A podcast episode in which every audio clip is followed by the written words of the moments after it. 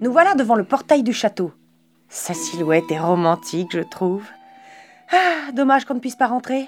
Oui, Partor, dommage. Tu peux m'en dire un peu plus sur ce château? Il a donc été construit par vos descendants, et plus exactement par le fils de Guillaume le Conquérant, Guillaume le Roux. Le donjon, comme à Naufle et Gisors, était entouré d'une chemise. Il est sur une motte située à cheval sur l'enceinte et fait 11 mètres de diamètre sur une hauteur de 11 mètres. Mais si c'est le premier, ça veut dire qu'il en a construit d'autres. Oui Guillaume le Roux en a construit plusieurs le long de l'Epte. Il fait partie des forteresses normandes de la rive ouest et serait sans doute la perle des forteresses médiévales de la vallée de l'Epte si elle était restaurée. Aujourd'hui, elle est occupée par une ferme. Regardez son magnifique portail. Vous voyez les trous de chaque côté À l'origine, c'était là que se fixait le système du pont-levis et de la herse.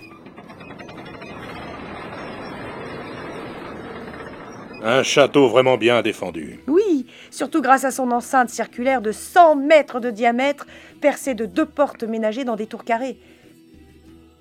Tour à tour aux mains des Français et des Normands, il sera également plusieurs décennies propriété de l'abbaye de Saint-Denis.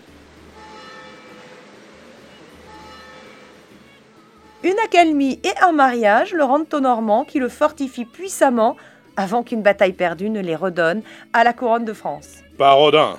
Ça n'arrête pas de changer en fait. Oui, à l'image de la région. Les combats et les accords ont fait se succéder les propriétaires ici. Allez, on continue le tour du château. Rollon, qu'est-ce qu'on fait? On rentre à Saint-Clair en reprenant à gauche et en redescendant le petit sentier. Il faudra ensuite retraverser la départementale et ne tourner à gauche que lorsqu'on verra un petit ruisseau. Le prochain point est situé aux petites maisons en briques. Ou bien, on continue jusqu'à Berthenonville à 1 km 6 en prenant à droite où se situe le prochain point, route de Berthenonville. Attention, il n'y a pas de possibilité de ravitaillement à Berthenonville.